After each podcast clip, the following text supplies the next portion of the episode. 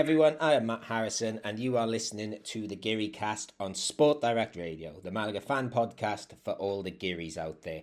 There was to be no raiding of La Romareda this season as Malaga came away from Zaragoza with a draw in a game that lacked quality, but did get Nacho Gonzalez his first point as Malaga manager. We'll look back on that 1 1 draw before heading back home to Andalusia, ready for an Andalus derby. That's right, this Saturday, second place Almeria come to Malaga, and we'll be joined by our favourite Almeria fan, Brian, to talk about the game, their promotion push, and their recent struggles over the past few weeks. But hopefully, two people are here now who will not struggle to talk to me about all things Malaga. One of those people is Chris Marquez. Chris, how are you? I'm doing very well, Matt. How are you? All good here, all good here in Marbella HQ. How is Santiago HQ, Alex Ashmore? Doing very well. And talking of Marbella, I've actually booked my trip down to your part of the world uh, for a week over Semana Santa and excited to watch Malaga after what's been almost, well, over two years.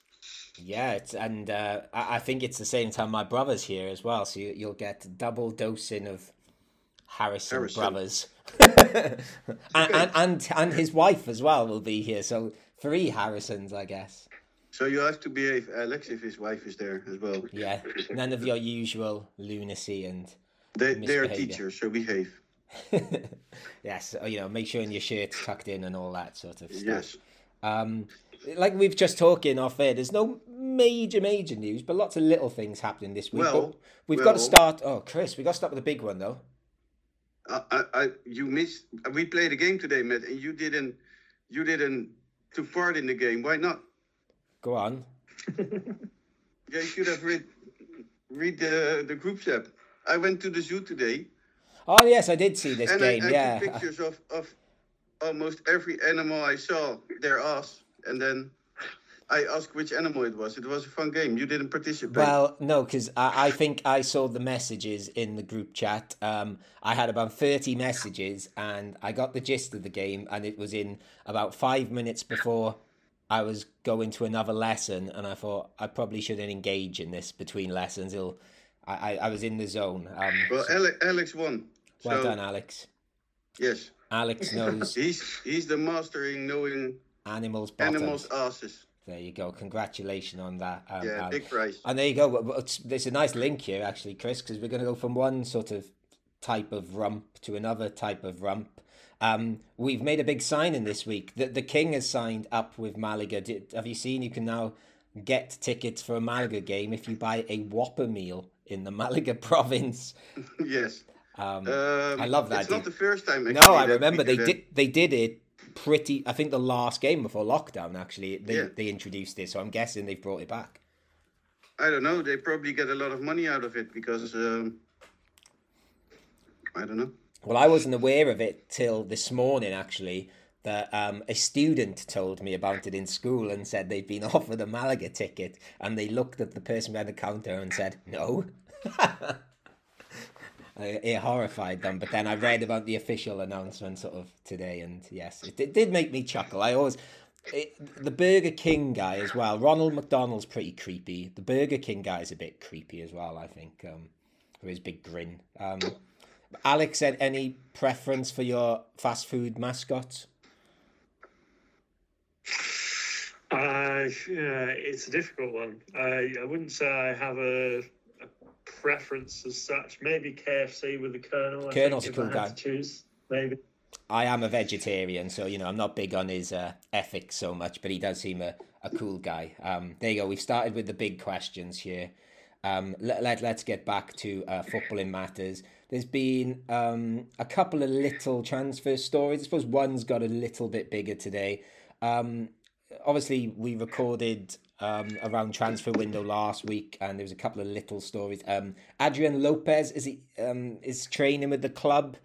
Thirty-four uh, year old, you know, some will remember him from Atleti, perhaps more than than anything else. He got two caps for Spain. Um, is there any update on what's going on with him? Anyone? Um, yes, he's um, getting uh, helped with his injury in Madrid. Okay and then if they think he's good enough, they will sign him for the rest of the season. Well, I so I have a new mic, and now you, I can hear a kid, my kid, screaming on the background. Is he So, not? yes, a, he's not a big fan of this signing. He's not big I also it. sometimes don't want to go to bed. um, and then the other little story that came out was it turned out on transfer deadline day, um, much to my horror, but also relief, that Malaga had a bid for young Kevin of around 2 million euros from PAOK in Greece. Um, Alex, does it surprise you that an offer came in for him? And does it surprise you that we turned it down? Um, yes and no to both questions, really. I think obviously, you know, he's been performing well over the last, I guess, year to 18 months since he's broken into the first team, maybe not even 18 months. And, you know, uh, I'm sure he's picked up attention from teams around the world, you know, Europe especially. And, you know, he, he did actually, funnily enough, the other week when I was watching Racing, saw a, sim- a player called Yerai who reminded me very much of Kevin, sort of short, tricky, you know, good on the ball.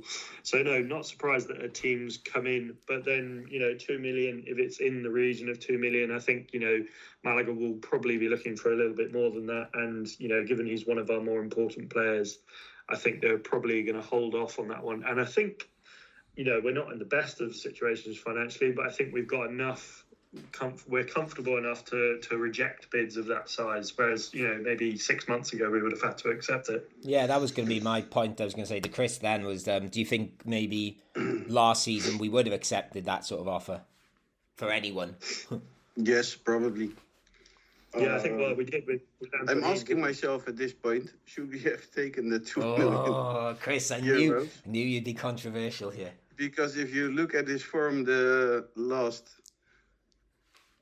yeah, Yeah, that, six months, he isn't so good as we saw in the beginning of the season.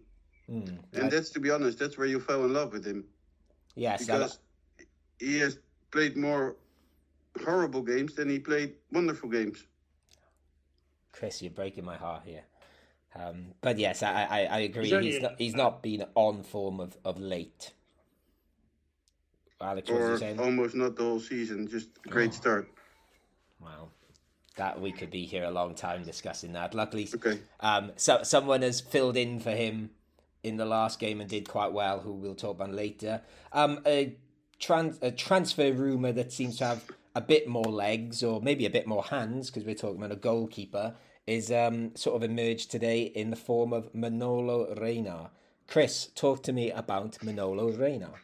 I will talk to you about Manolo Reina. Um, it was done last week already, or done. It was almost done. It looked like it was done, um, and I knew it already for a week, but I didn't say anything about it because, um, yeah, really, the sport director had the Did had you the scoop. did you do a pinky promise? I did a pinky promise Okay, that uh, we shouldn't bring the news out because it would may affect the uh, transfer. Um, because I believe Mallorca didn't know if there was something there. Um, so, yeah, we stayed silenced, and now we can say it because someone, another sports medium in Spain told it. So now we can talk about it. It's out there. Um, Yeah, we didn't want to put in danger the, the transfer to uh, to Malaga. So so while um on our WhatsApp group we get photos of the backsides of crocodiles and monkeys, on another WhatsApp group you're talking about more serious things like uh, transfer rumors. Well, I could have posted it in the No. in our uh, group chat, but I forgot it. no, I I wouldn't have lost sleep over missing it, and I haven't. Um, I I had a quick look at um i you know his career and At the rest of the transfer window, yeah, the rest of the transfer Yeah. window No, I had- I had- closed. I had a look that um, it seems to be that um, he had most of his career in Levante. Um, I know he's at Mallorca at the moment. He's played in Cyprus and Greece. Doesn't seem to have played. I noticed at Levante he had a couple of sort of 25, 30 game seasons, but not really. Doesn't seem to have been first choice many places. Uh, Alex, I don't know if you've looked much into You don't Manolo Reina. remember him from last season or the season before? I don't, if I'm being perfectly honest. I I I, I, really uh, remember him as being a bloody good goalkeeper, and he's 37, very experienced. and played for Malaga, Malaga? originally. Yeah, he's from Malaga. Yeah. He is from Malaga, uh, a little town in Malaga. Villanueva de Trabuco. Um, he's 37 years old, a bit old, Mhm. but I'm thinking that a player like him is what we are missing this season in the off the pitch. Yes, possibly. Yes, a bit more um, authority at the back and in the dressing room, like Escassi. Um, Alex, any any thoughts on this? Um, what sounds like a, an almost done deal, if not a done deal. Yeah, no, definitely. And I think obviously with Danny Martin probably going back to Betis and Danny Barrio, I think his contract's up in the summer. Am I right in saying that? Um, so we'd be, you know, without a first choice goalkeeper. I know we've got young goalkeepers coming through. Um, you know, to mention Danny Strindon uh, being one of them, but I think you know Malaga probably wants someone with a bit more experience, and I think he fits that bill perfectly. So what we're saying on this podcast is yes, Queen. Nice, nice bit of Spanish joke there. I'll move on Well, very quickly. Oh no, go on, Chris is Talk, not talking about Danny Barrio, he said to the Opinion de Malaga um, that what was it that he um, he didn't get any explication uh, explication from Jose Alberto in no moment, the, and that Jose Alberto took his decision, and it was very clear to uh, Danny Barrio. Okay. Well, I'm sure we'll be talking about Danny Barrio in the next part um, too, and sort of what his future is at the club. Um, speaking of the future of the club, perhaps going behind the scenes a little bit more and back to our mate, good old Sheikh Al Thani. Um, bit of an odd story this week, or actually more last week now. Um, and I sort of got my head around it, but uh, the weekend's happened since. So, Alex, um, talk to me about uh, the judge or the court um, and Al Thani and Twitter. What what was going on there?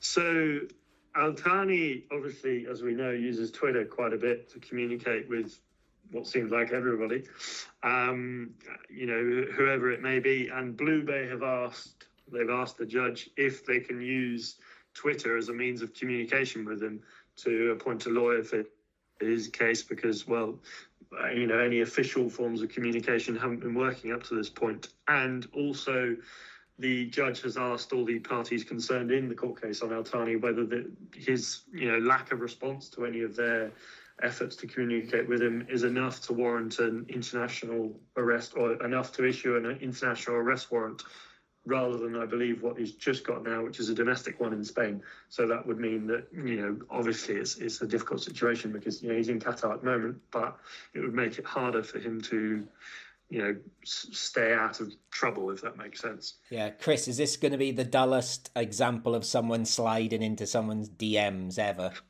No. Okay. I think it's stupid. I think um, Blue Bay is stupid. I think Otani is stupid.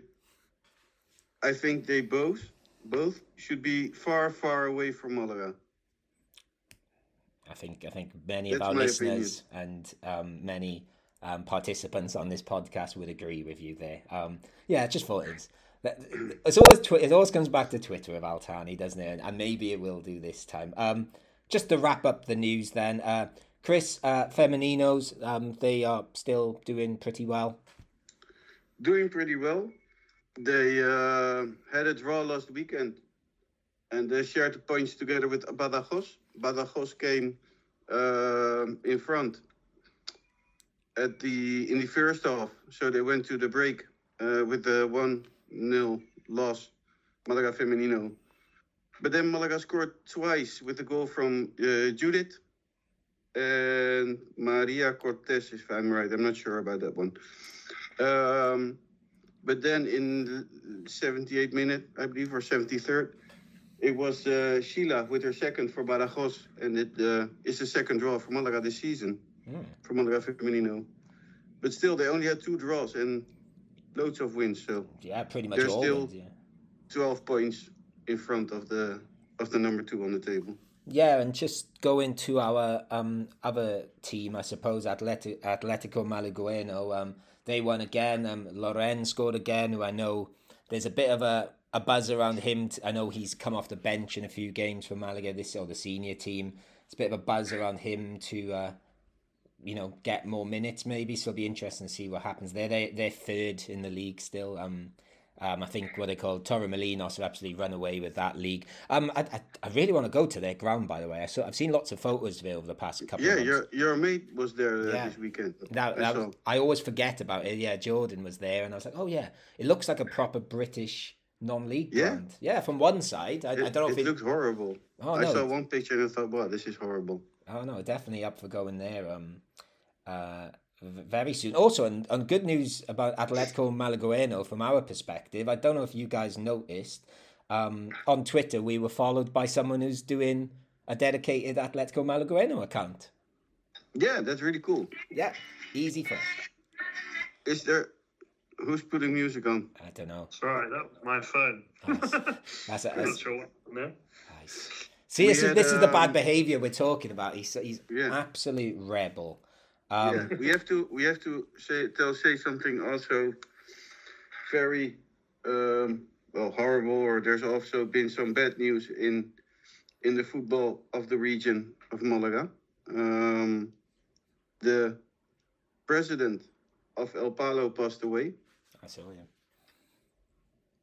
uh, a well-loved man at the club, and uh, we wish his family, his friends, and everybody at El Palo, um, yeah, our condolences and uh, strength in the upcoming weeks.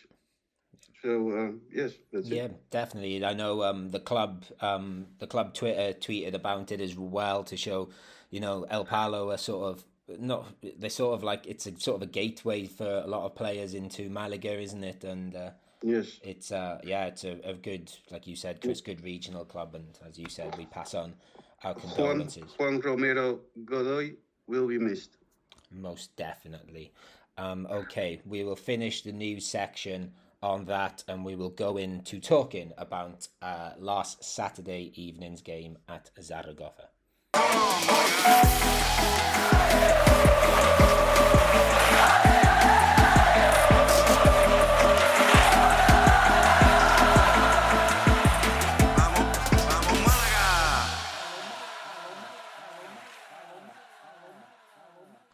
So we got to see two goals hit those big nets at La Romareda on Saturday, one each for Zaragoza and Malaga. Nacho has his first point on the board with his first real game in charge, having had a full week of training with the team now. So, having had a good look at our players, Nacho got to pick his first 11 for this game. So, as always, we'll start there. I'll read you some of the headlines. So, uh, Roberto was up front by himself, uh, Brandon on the bench, because obviously those two have played together quite a lot recently. Uh, Cufré was in, and Javi Jimenez was out. Uh, Peybernes and Lomban in central defence. Antonin um, started ahead of Kevin, who, who's on the bench and I, I think stayed on the bench, if I remember rightly. Um, midfield three of Jozabed, Ramon, and Escassi. Uh, Febas dropped. Um, fair to say he's been slightly underwhelming, I think, since his excellent debut. And Danny Barrio in goals. Alex, um, a few changes there. Any absolute shockers, or what did you think? Um, I wouldn't say any. Know, it's it's interesting. Obviously, bringing Cufré back in. I think you know, it's. I think you know, in the coming weeks we will see a few rotations with Nacho trying to work out his best side. Um, I quite like the idea of that three in the midfield. I think that's working out quite well. Um, you know, good to see Antonin getting some game time, and I think the goal will give him a huge confidence boost as well. Uh, we were talking about it on Sports Direct, Sport Direct Radio this morning. Do you think he should play in the next game? And I think you know, with the player who's just scored, maybe lacking a bit of confidence after what just happened, this is a sort of good time to give him a run of games and you know, hopefully show what he can do. Uh, and I think the more games go on, I think I realise we need two up front rather than one. Yeah, definitely. Well, I'm sure. Were sure. you on Sport Direct Radio this morning? I was, I was on Frecuencia. Wow, I didn't know that. Chris, he's a big shot now. He, he just he, Yeah. does, he goes where he wants in the Yeah. Sport Direct family. It's incredible. Um, oh yeah, and the other thing I was going to mention, and A- Alex has sort of touched on it a little bit there by saying maybe we need two up front. Still no Sekou starting. It's a bit funny how he doesn't seem to get starting. Um, Chris, any comments on the starting eleven or who was on the bench or whatever? No, not really, to be honest. I think it was very it, it Yeah, I, I, made really much sense. So yeah, I, I think it was all um, pretty. no. Kaido. That surprised me a bit, yeah, he always seems to creep in there, doesn't he? Um, as Yeah. he was the man of the match last week. yeah, they clearly they clearly don't trust our opinion. Um, Yeah, I agree with Alex though. I like the Jozabed Ramon Escassi thing. Certainly on paper, I think they all offer something a little different. There's a bit of Yes. grit in there. There's a passer. I think Jozabed just needs to be a little bit more. I don't know.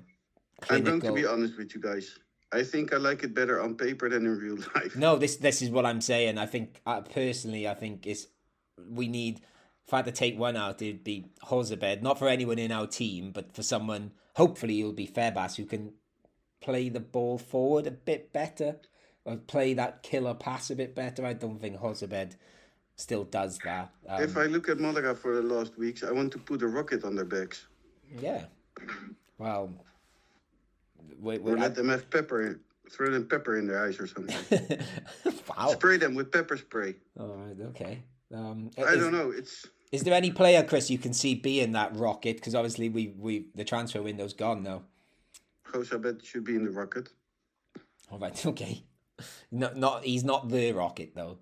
No, he's not the rocket. Okay. Did, did you see anyone who was the rocket last weekend? No, I think we are lacking a rocket. I, I will agree. Um, I, I'd like to think. I still think I'd like to see Sekou starting. I don't know Yes. if he's got little niggly injuries. It seems really strange to me that he's not been given a chance ahead of Brandon or Roberto. Um, I don't know what Roberto's doing there, really.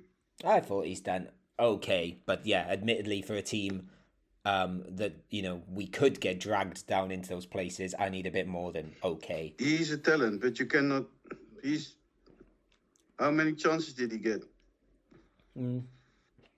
I, but I, I also feel like he'd be quite good alongside Sekou. Um, we'll see. Um, first of all, we got to mention it. Um, I watched this game on YouTube. I hadn't watched it in a in a while. I did enjoy having the American commentators back. That um, we we were we were enjoying the Zaragoza quite a lot. Zaragoza. I I, Malaga. I I I watched it without any commentator, so Yeah. Um, I just heard heard stadium noise.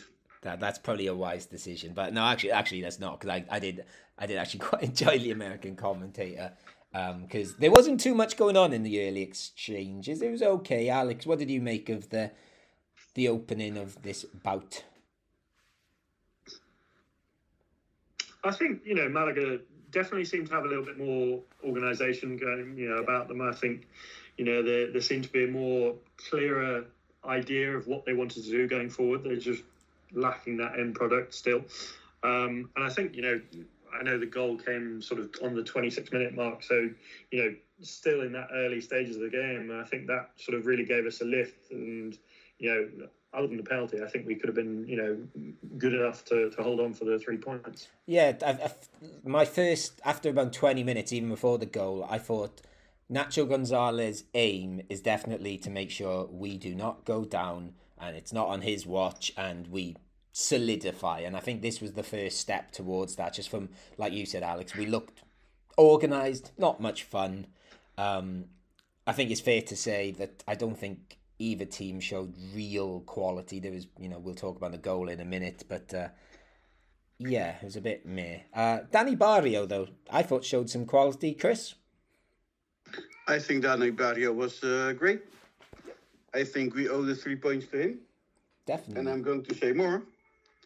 I think if we would have won, we would have stolen three points from Zaragoza because I thought that Zaragoza was way better than Malaga. Okay. Um, what did you see? What were the. I'll tell you what, we'll come to it at the end, Chris. I'll ask you your, your, what you saw wrong at the end because maybe we can talk about the overall performance. Let, let, let's go back to the 26th minute, as Alex mentioned, and I've got a bit of a strong opinion on this. Antonin's goal. Chris, you start us off. Tell me about Antonin's goal. Well, good goal. Yeah. He does everything good.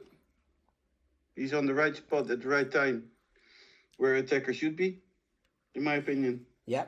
I'm going to say something a little bit bigger. I'm going to say I think Goal that- of the season. No, no, I, I honestly think though this has as much quality to it, or close to as much quality, in a different way to Ramon's goal.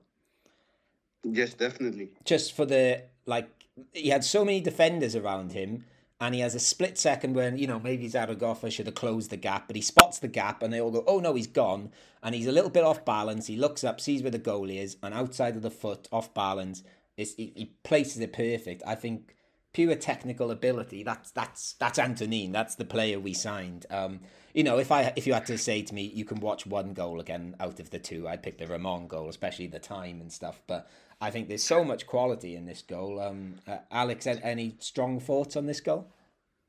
No, I thought it was brilliant. I think you know the the run, the power, the speed, and the the not so much like you know most. I think you know obviously we can tell he's a right-footed player. I think to to use the right foot and just to sort of angle it. Obviously, you need a little bit of luck in those situations, but no, I thought it was really well really well placed and uh, a good a good move altogether. Yeah, definitely. Um, uh, yeah, I feel Alex touched on this earlier, and I sort of added on top of it. Really, Chris, in in this performance, do you think you saw more of a, a Nacho Gonzalez performance? Do you think we learned a bit about him? Certainly, maybe before the goal, about what sort of tactics he's going to deploy. I think a bit, but I still think the players are not u- used to playing four through four, three, two, one. Mhm. In my opinion, they look very. I don't know. Looking around, not knowing where. Okay, do you think then, obviously, we played Mirandes, lost 3 0. Nacho didn't really have much time to prepare the team for that. Did you see much improvement in this game, you know, apart from the obvious scoreline improvement? I saw a bit improvement. We went from horrible to less horrible. There you go. That that that, that definitely is improvement. Would Would you agree with uh, Chris's summary there, Alex, of um, from very horrible to less horrible? Yes, definitely. I think you know I, I, I don't want to sound too boring, but I think it's a process. You know, it's not going to be an instant change, and you know I think we're we're seeing the building blocks of a better team here. You should be on the BBC show, boring you sound. Yeah, I bet I bet they don't let you get away with this sort of stuff on uh, Frecuencia. I, I can imagine it's No. much more lively on there. You're a BBC boring. Um, tell you what, Alex, Thank you. I'm going to give you. boring British communication. What is it? What is this? What what does the C stands for? corporation. Corporation. Boring British I corporation. is it corporation? I'm not sure myself. No. British broadcast, yeah, British Broadcasting Corporation. That sounds right. Anyway, I'm worried now. I've got it wrong, but I've but that's fine. I've been out of Never. Britain. Don't worry. We, we're too big for the BBC. Yeah, and I, I've you know I've got an identity card that says I, I live in the European Union and in Spain now. So you know, I'm, Were I'm- they yeah, ex, ex, well, little no, broadcasters? Yes, those. Yeah. Anyway, Alex, if you want to be controversial, I'll give you an opportunity here. So here's your moment if you want to take it. Um, Zaragoza got a penalty. Uh, thoughts on the penalty, Alex? Are you going to rage now? It's a it's a difficult one. I think you know there obviously was a clear tugging of his shirt. I think, and you know I obviously haven't read the rule books from start to finish, but I'm pretty sure that's the penalty. But you know I can you know I can definitely see situations, and I think I can remember situations where stuff like that has not been given. Um, I think you could say maybe it was a bit soft, but uh, I yeah I'd say it's a fair decision. Okay, Chris. Uh, uh, any thoughts on the penalties? Penalty, sorry. It was, it was a penalty, but it was a very light one. I don't think. If if you if you give it, it's okay. If you don't give it, I would understand it also. Yeah, I, I watched it back this morning actually. Um, and on the night, I thought, well, that's definitely a penalty. When I watched it back, I did think the Zaragoza player had quite a lot of his shirt too. I'm not sure. Yeah. I think it was Febas, wasn't it? The, um, And and and the Zaragoza player did did a lot of whining, so that helped him. yeah, yes, indeed. Why are Um, you laughing, Matt? I don't know. I um, yeah. I I, I, I heard Liam. What's pray- funny about that? Nothing. Nothing. we'll leave it there. Uh, um, and also, tell you what was um, uh, we we had Riquelme playing against us last week, a South America and you know a name synonymous with South American playmakers. This week we had Valderrama scoring a penalty against us, so I'm almost waiting for Almeria to play Socrates or Francescoli in the next game. We coming against all these old names, but yes, Valderrama. Um, as I heard them say on the um, Liam say on the Spanish Segunda podcast, doesn't have the exciting hair of Carlos What did, Valderrama. what did Liam say about? Uh, I didn't listen because I'm. No, he, um, he, What did he think? I don't think they talked about it. I think there wasn't much to say, was it? We, you know, we we've got um, time to fill and can go a bit deeper. I think they Yeah. sort of agreed it was pretty fair. Um, he seemed to be very happy. Yeah, like like one one. I didn't think it was pretty fair. I think thought Saragossa Are you just better. being nice now because you felt like you were a bit aggressive last week? No, but I just thought Saragossa was better, and then I say it because That's how you are. that's how I am. That is definitely how you are. You say it as it is and send photos of animals' backsides to us. Um, Yes. Alex, I suppose I should ask you then. Do, do you think Zaragoza were um, the better team? I don't know if Chris used much better there, but I think I think so. I think they definitely had more end product. I think you know Danny Barrio, you've got to give credit to him. He put in a really good performance, and you know I think you could say maybe they deserved the three points. You know, on a different day they could have put three or four past us, but I think Danny Barrio, know, was on- was on point, and yeah, I think he, like you said earlier, I think he did definitely save the game for us. But I could also see it from another point of view that you know we're sort of smash and grab. We got a goal early on and held on for the three points. I know- Obviously, we didn't because of the penalty, but that could have been the story. you know, um, I like a stat, but I like a stat with a bit of context around this. So I, I think we've built the context of the game up now. But Malaga, and again, thanks to our friends at the Spanish Segunda show, because I saw them tweet out, and I forgot the name of the person they tweeted out. So you're going to have to apologize to me. The people that do the XG stuff for Segunda, and Malaga had an XG of 0.25, which shows how well we did to get a goal and how difficult Antonin's goal was actually. So uh, we really shouldn't have been scoring that goal according to XG. If you if you're lovers of XG, I I, I don't mind a bit of XG myself. Um, yeah, so let, us Uh, is there any other points you want to make on Malaga's performance overall before we just maybe Well, touch on a couple of other things? Saragossa had 18 shots, and Malaga only had four shots, Yes, I was going to mention that one. Actually, I've Yes. I missed that one off. That's definitely worth mentioning. and eight shots on target. Yes. And we have one shot on target.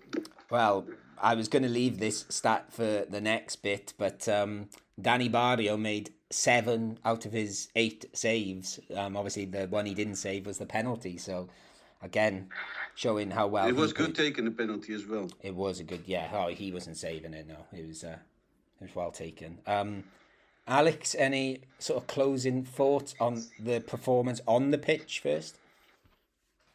Uh, no, I don't think so. I think you know, happy to, to move on to Chumbo and Biznaga. I'm having a little rack around in my brain for, for the second one. Okay, let, let's do Chumbo first then. Um, while you're having a rack around, then Alex, uh, Chris, do you want to give a Chumbo? Yes, Roberto. Okay, Alex, any other thoughts? I think I'm sort of leaning towards that between him and Jozabed. I think didn't really see much from Jozabed. I think could have done better with the quality of player that he is. I would expect better of him. So yeah, just for for sake of variety, I'll go with Jozabed. I was gonna go with Jozabed as well. Just uh, not. It could. I, I agree. Those were the two that I was thinking of as well. Um, I think I'm going with Jozabed just because perhaps I think he's. We need a player in his position that can thread that pass through to someone like Roberto or Brandon or Antonin. What did you guys think of Febas and uh, Vadillo? Uh, I can't say I noticed Vadillo much, but He slipped the whole time on the pitch. He was, eh? He slipped the whole time Yeah, on the actually, pitch. yeah, he did. I, I think I made a note of that on my phone actually because I was making notes on my phone and when I was watching it, and I've not looked I back at didn't really like the both of them. I like the. Uh, I think I think they're both good. There's good players in there. I, I think they just need to find their feet a bit more. I, I like Febas more, but I don't think he's weirdly played very well for us so far. Apart from that game, that half against um, Uh, Ibiza, was it? No, it no, wasn't definitely Ibiza. wasn't Ibiza. Um, the, the two all game when Ramon Um, scored the screamer. This is a Sporting Malaga. Gijon. Thank you, Sporting Gijon. I hate it when I forget games. Um, yes, I thought he was very good in that game, but uh, there's a player in there somewhere. I think. Uh, Alex, any strong views on your namesake Febas and uh, Vadillo? Yeah, I don't like you said. I don't think I really re- remember much of a performance from either of them. I think it was a. I know they only had thirty minutes, but yeah, you, you think when a player has some time to come on and you know make their mark on the game, you'd expect something a little bit more than that. Okay, then um, Biznaga. So Chris, I'll go to you first. Danny Barrio. I shall not shock you, and I will say Danny Barrio too. I thought he was great. Um, interesting that we've been talking about signing a new goalie earlier. It uh, he really showed his you know his qualities here. Uh, Alex, anyone different? I think I'll make it. Is that the second full house in two weeks? Yeah. Uh, last week with Jairo, this week with Danny Barrio. No, go with Danny three, three, three in a row now because it was um, uh, who was you say last week? Jairo, and the week before it was Chris Marquez. so it's uh, three hat tricks in a row. So yes, Danny Barrio with a hat trick. Um, we'd usually finish with that, but I think we've got to give um, something that went on uh, in the 24 hours after the game, and that is, you know, uh, Chris and Liam, you had your chat last week about um, Whining Gate, and you know we're all friends. And it seems Zaragoza and Malaga, we're all friends now, aren't we? Um, there's a big Twitter loving on Twitter, unsurprisingly, after the game of Zaragoza fans saying Malaga fans are truly great, and Malaga fans saying the same back. Are, are we all friends, Chris? Do we love Zaragoza now? Um, yeah, sure. Why not?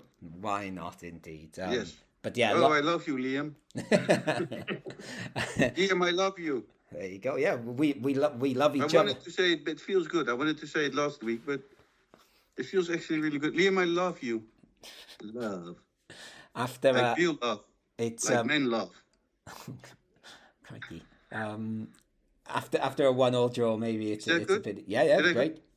But um, in, in all you know, on a you know going back to what people were talking about, it was good to see them.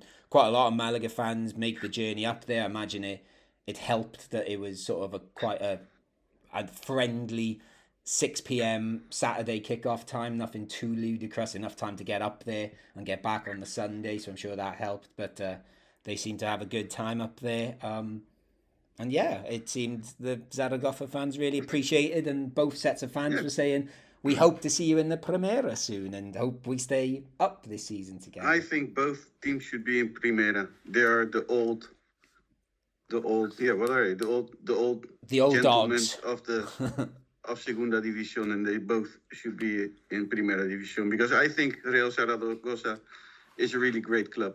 And uh, all all jokes aside, I really like Liam. He's a great guy. Okay, and we like Zaragoza too. Um, yeah, but there I you like go, Chris. Liam a bit more. Um, this seems a good link, this uh, Chris, because you've talked about the old boys of um, Primera and you know these famous names in Malaga and Zaragoza. We're gonna go to one of the new boys on the block, Almeria, who are very much pushing to get back in the Primera. So The Andalusian Derby. Andalusian derby. Um, I, I think we're not so friendly, but not so. I don't think we're full of hate either with this one. I don't know. It's not a strong. we love Brian. We love Brian. So tell you what, let let's stop wasting time. Let's go and talk to Almeria fan Brian.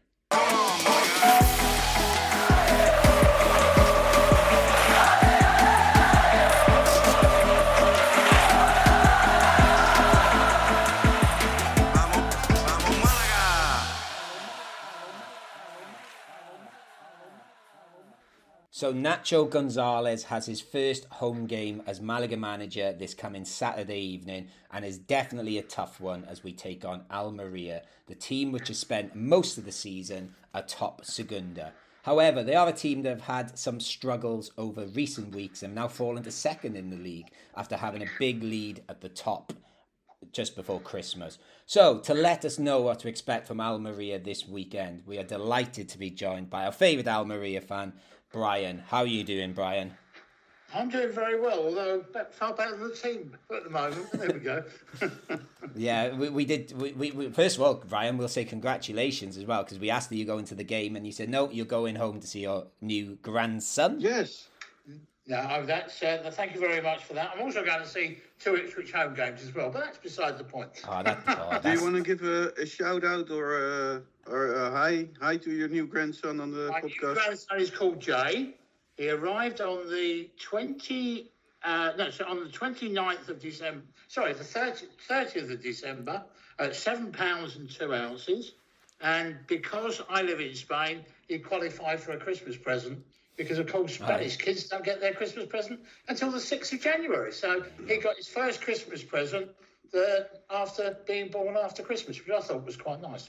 yeah. Do you do you think because they always say that being a grandparent is greater joy than being a parent? Oh yeah, of course it is. You don't, you don't have to change. Well, you can if you want to, but yeah, you give them, you, you play, you have fun, and then you hand them back. It's fabulous. they're yours. They're twenty four seven. There's no escape. well, uh, so hope let's hope. stay with the grandkid.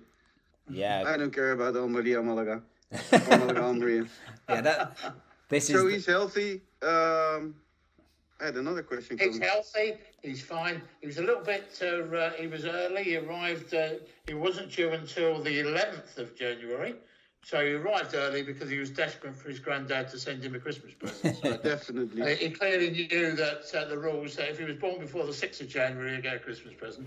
Is it your first grand grandchild? Sorry? Is it your first grandchild? It's my first blood grandchild. I've got uh, uh, one from my late wife, uh, her son Cameron. So I'm a step granddad, and uh, uh, but uh, this is the first one that is connected by blood and genes and stuff like that. So yeah, it, it feels really good. So it's nice. So thank you very much indeed. Great. Um, yeah, of course, we, we could turn this into a very different podcast, but sadly, Brian, um, we, we we have a Malaga supporting audience. There's always always meant to ruin the party. Yeah, sorry, I'm going to ruin the party. But apparently, Brian, speaking of parties, uh, your lot might be bringing a bit of a party over to Malaga um, on Saturday evening. You've sold around four to five hundred tickets. Word on the street is Alex was just saying as well. Well, you tell us, Alex, what have you heard is going on before the game on Saturday? So, as Malaga sometimes do, is sort of recibimiento, where the fans welcome the bus in. The Almeria fans will be doing the same for the Almeria bus and the same location just outside La Rosaleda. So that could be interesting, couldn't it? um, It's I- strange, I think.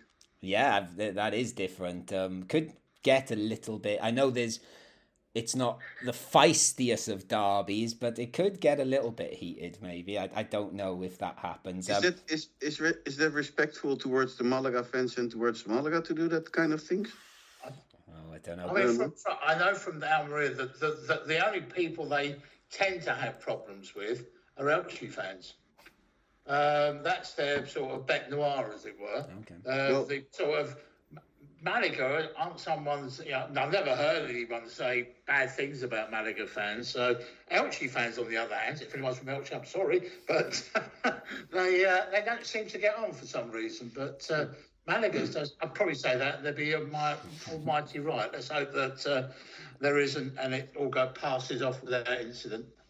Yeah. Well, now you're talking about parties. I've read somewhere, I think Marca or another place, that your uh, that the president of Almeria sent out a tweet saying that he has um, he knows everybody in the nightlife of Malaga and Almeria, so that the players should watch out because he has eyes and ears everywhere. Could that be a a part of Almeria's problem? Maybe. Well, I, I- I mean, there was always when we had Gucci, who was well known for uh, Playboy. a few uh, nights out. Um, he was often spotted in certain nightclubs, and I don't think uh, that the erstwhile His Excellency was too impressed with uh, some of his nocturnal uh, activities, shall we say? So, uh, but Yeah. no, I, I, I, I don't know anything. I think. I think he, he, he's he's a man that sort of uh, seems to have uh, contacts everywhere, And when you see, if you look at his Twitter feed, he seems to me, uh, say the likes of Lionel Messi, uh, um, Mourinho. Um, yeah, the, the list is exhaustive. So uh, yeah, he, he he he knows a few people. Um, go taking our eyes back towards the pitch then, Brian. Um, as I said at the uh, in the opening, um, since the middle of December, Almeria have really struggled. They um hadn't won since the middle of December until last weekend when um your boy was back in action, who we'll talk about in a second. Um, have Almeria just struggled because of Sadiq being at Afcon, or is there any bigger issue, or or you tell us? Well, I mean, the, the, we what we beat uh, Real um, uh, Zaragoza three 0 on the that was match day twenty. Match day twenty one was supposed to be played in Lugo, and that was postponed because of COVID. Uh, not that so many of the players of Lugo were down with COVID, but the I think it's the uh, local uh, autonomous community, which I think Lugo is that Galicia. It is Galicia, I yeah. was, yeah, I think the Galicia uh, uh, um, junta um, were persuaded, so it's alleged, that the club should be um, quarantined, the whole club, which it was. And as a result, the game was cancelled. Now, that would be the last game that Sadiq would have played before he went off to the African Cup of Nations. And, um, and whilst we apparently had more people down with COVID than Lugo did, Lugo were anxious to play against us without Sadiq. As a result, uh, the game was postponed. It was then subsequently replayed, and as a result, we lost there. I think the biggest for me, I, I mean, I, I, I look at stats. Um, in the six games since then, I mean, at that stage, we uh, at the end of uh, match day 20, we'd played 20 games and had 45 points. We've now played 26 and have 49 points. Let's go back into second, which is okay, but I would argue that had that result, had that run of results started at the end of the season, um, I would suggest that uh, Rubi would probably be looking for another job. It just so happens it's the middle of the season, it's a mid-season slump, and owners and chairmen are a little bit more amenable, or should we say, a little bit more understanding. But when you look at the stats, in those six games, uh, we've had um, 95 attacks, we've had 30 shots on target, the goalkeeper has saved 26, and we've scored four. The opposition, this is across the board, have had 41 attacks, have had 11 shots on target. Our goalkeeper has only saved four of them, and they've scored. And uh, opponents have scored eight goals. I would suggest that for Malaga, if they can attack us, they've got a good chance of scoring because the fact that the statistics tend to speak for themselves. You know, we are conceding. You know. Uh, virtually every time the eight goals and 11 attacks. That is a bad percentage to be up against. You know, it's and yeah, four, four, four shots on target, um, um, 11 shots on target produce eight goals. I mean, that's crazy. Yeah, and actually, it's, it's crazy you say that now because, um, like when I was looking at certain statistics, uh, like the one that stands out is obviously Almeria are joint top goal scorers in the league now with Eibar, who have just overtaken you. But you've got the second best defense in the league, and if I remember, I can't remember the number off the top of my head, but it's something like you've conceded around 22, 23 goals. So you're not Yeah. far off half of them in this past sort of eight week period, really. uh, There, aren't you? Or was it, six or And you seven? can't put that. And you can't put that down to the fact that Sadiq isn't playing. Well, this was going to be my No. next point, Brian. That I, I mentioned this um, on another, I think it might have been last week's podcast, that I was surprised to see that apparently you've got the third youngest um, starting 11 or used players in the league, which is quite unusual for a team at the top. So is it naivety maybe of young players? Yeah, I think they could be. I mean, they, I mean, they. It's unfortunate they got the experience in Caruco at the moment. Has just come back from injury. He, I think, he's been a big miss because the two centre, the two centre Babic and uh, Chumi are both good players. Um, but they're young, they're inexperienced, and they are prone to. I've, my other criticism has always been, and I, I won't be popular amongst Maria fans. I'm not a fan of Fernando. Um, I think he's a great shot stopper, um, but he's not great position wise, and he does get caught. And he, you know, what I call the Fernando one step, two step. You know, the one it comes out for a cross, then stops, and then he's stuck in no man's land. And we've seen that on a few occasions. Um, hey, it did look different on Friday. Now, whether that was because Ibiza were didn't play that well, um, but to their credit, they started playing and attacking Almeria. And Almeria like that because they can then attack them back. The sides that I have difficulty with is the sides that go to beat Almeria on the break, uh, which is how Eibar beat them, which is how Lugo beat them. Well, if you look at the stats for the, the Lugo game, we had um, 76% of the game uh, to 26 had, and that particular one, we had, what do we have? We had 21 attacks, seven shots on target, and the goalkeeper made six saves. They had um, six attempts, four shots on target, and scored with two, two and out of those four, got 50% of their goals. Yeah, uh, but equally going back, like I saw that some of the Ibiza game, and uh, as we know, because we lost five 0 at home to them just uh, two two weeks ago, three weeks ago, um, they are a very good team, and from what I gather, Almeria did a pretty good job on them in the end, and Sadiq's goal in particular was lovely control and lovely just rifled finish. Um, you see, I, I, I this is more of a, a question from me really. Um, I've seen bits of him and I, I every time I watch him, he looks great. So you watch him, you know, pretty much week in week out. How good is he? He's good. I still think Darwin Nunez, who we had before, Yeah. was better. Okay. Um, half the time, I'm not sure he knows what he's doing because he stumbles. Def- you know, if he doesn't know what he's doing, God knows what defenders. Oh, he looked like he knew what he was doing for that Ibiza the goal. ability to stumble, and so you think, oh, he's lost control of this. Then all of a sudden, here he regained control. Um, so he's a. Di- but the most important thing uh, that when Sadiq plays, he attracts other defenders, and that then provides opportunities for our other attackers because they find they get they get a bit more space. Ram, I mean, you're in fact, you know, you're, you're it's disappointing for you that you're going to miss seeing Ramazani, who I think is a great player, but Yeah. he's suspended, so he won't be playing. And that's a big loss for Almeria because when Sadiq's there, Sadiq will get all the attention. All of a sudden, Ramazani is then can buzz around the edges.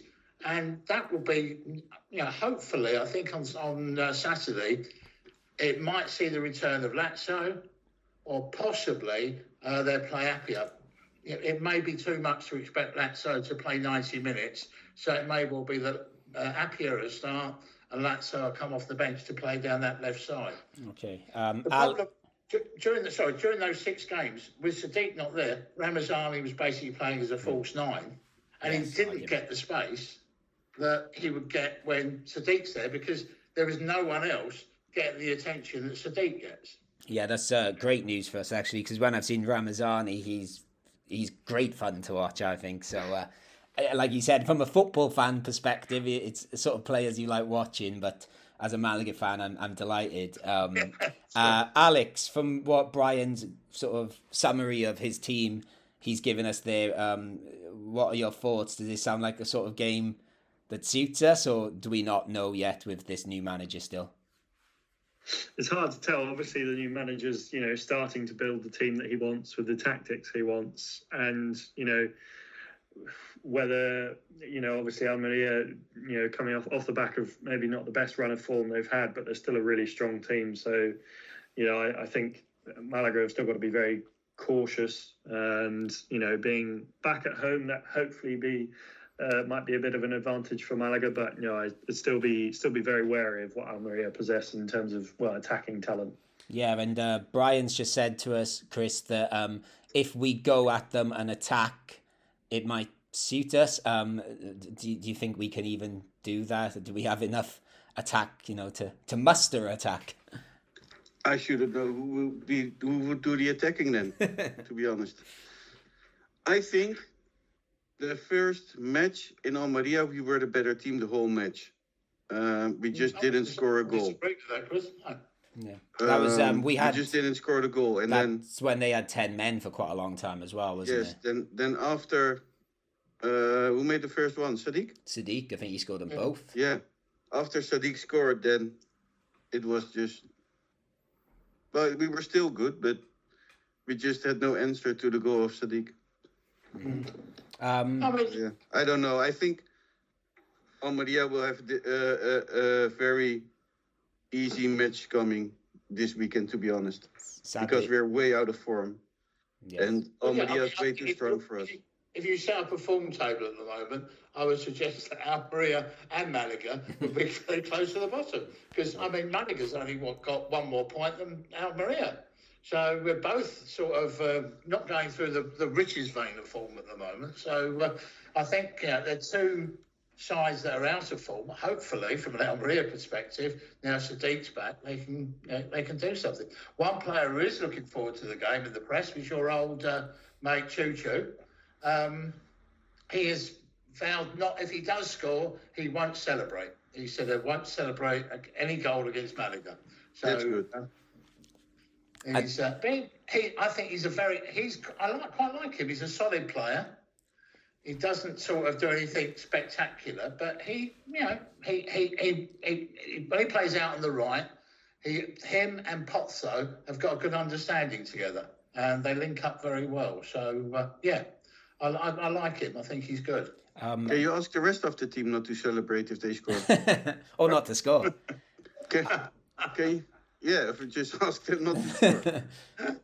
I'd be interested to see if your your old friend uh, Peybernes celebrates if he was to somehow score as well. He'll, he, he will go round. Um, he doesn't like it. I mean, in fact, I've got to be honest with him, um, and I would understand it. He wasn't treated very well by Almeria at all. He was treated appallingly. I mean, he resigned as a signing before the Sheikh took over, and then when. Uh, I, it's such a, it seems such a long time ago when the first manager who was escapes me now The- But The Portuguese guy.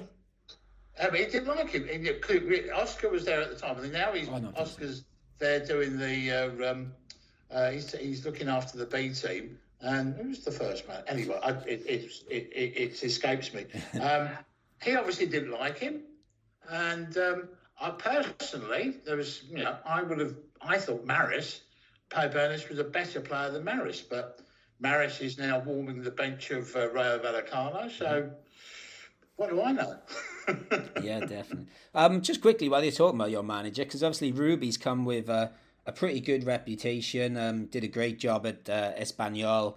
Um, sort of not so great at Betis, but you know, quite a well respected coach. Uh, uh, you sort of alluded to earlier that maybe if that slump had gone on a couple more games, he could have been in trouble. Which I know um, your your sheikh likes to um, shake it out a little bit sometimes and and get rid quite easy. Um, what's the fan view on uh, Rubi? Are, are they very much behind him? Oh yeah, no fans are very. I mean, if you take, he got sent. He won't be. Um, I'm, I'm guessing he's going to be sitting up in the stand on Saturday because he got sent Oh, Yeah, off did, yeah. uh, in the last game. Um, and you got some sympathy for the guy. You know, on that on that same that was the day his mother died. His mother died just Hmm. Yeah. before the kickoff. And he rushed to the game, didn't he?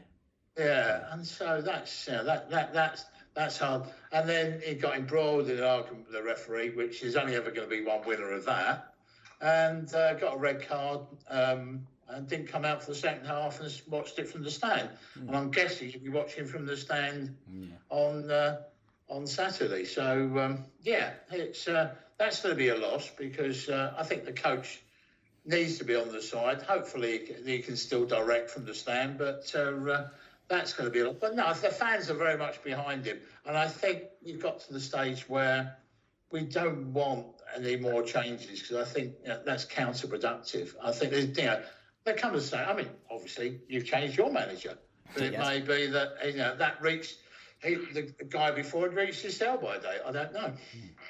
I don't think Rubi's reached his sell-by date yet, so I think he's still got things to offer. Whereas perhaps I don't know. You see the guy in Malaga, perhaps you think that you know that was a sensible change. I don't know. Uh, yeah, we, we we I think we we sort of did. I think judging from the five 0 performance again, well, the five 0 loss to Ibiza. Um, Alex, obviously, we do have a new man, still a relatively new man in the seat. Um, obviously, Almeria have got a lot of firepower. As as Brian keeps listing these players, I keep thinking, oh yeah, I forgot they had him and him and him. Um, what can Malaga do in this game? What what can we change to try and get a result? Do you think? I think you know keep heading in the direction that we're heading. I think we're seeing improvements. Like I said earlier in my BBC voice, as Chris said, you know it's a it's a process. So you know we keep you know leaning towards you know trying to go in the direction that we're going with Nacho Gonzalez with the tactics he's trying to use, the players he's going to use. I think we'll you know we'll see improvements week on week. So you know I don't think there's anything to change too much, apart from maybe a few selection issues. And I think I'd like to see two up front if we're wanting to get some more goals. Okay, Chris, would you agree with that? Um, with Alex's surmising of what we could change? What we should change is um, get that.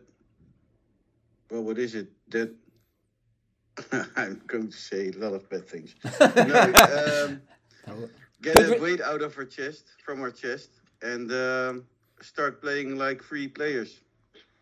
Yeah, I think that's it. But then I suppose that goes against what Alex has just said of let's try and be organized like Nacho Gonzalez has got us. Um, yeah, yes, c- c- let not let, let's not be organized. That yeah. doesn't work. Unleash Kevin. Unleash Kevin. He's he's not organized. Well, he's he'll run around, but I'm always going to say that. Um, do uh, do we want to do score predictions? I hate score yes. predictions. Go on then, Chris. You give Just us a score. because you hate them, we're doing them. Okay, go for it. You first, then, Chris.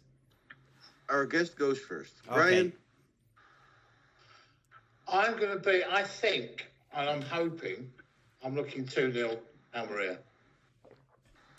Okay. Alex, our um, our BBC boring um, opinion guy tonight. I'm going to go with one all again. I think another draw.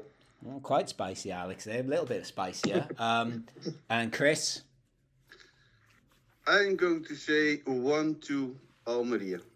Okay, I, am yeah, I'm trying to find the middle ground there. I'm I'm to go one to Almeria too, but because I'm usually optimistic and usually fall, you know, I've usually fall on my face, so I'm gonna I'm gonna go for a loss this time. I, am not. I don't feel confident if I'm being honest this time.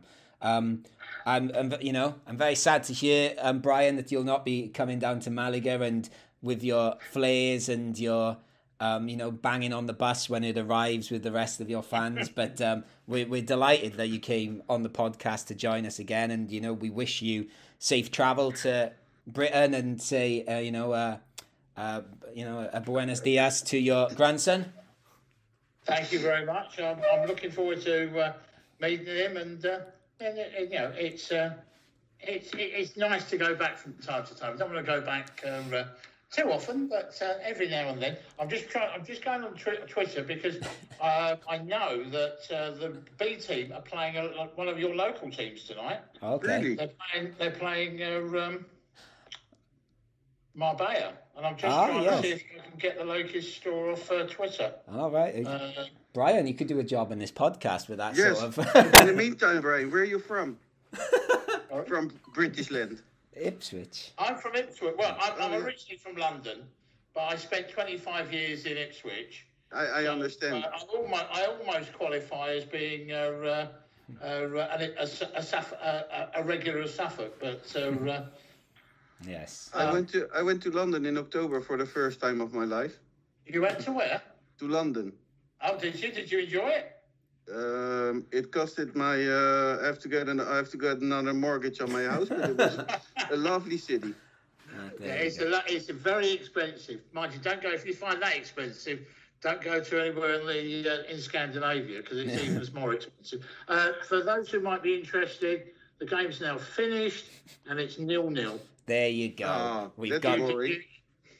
UDA and Marbella, Marbella. So There you go. We didn't miss anything. And actually, Yeah. that that is relevant to this. Maybe an for Saturday. Who knows? There you go. That's relevant to this podcast because Um, I believe if Marbella had won, they might have overtaken Malaga's B team. So we want we want Atletico Malagueno to try and go up from that league. So good. So thank you for that extra bit of uh, journalism there, Brian, and helping us out. Um, and I will say a big thank you to Alex Ashmore.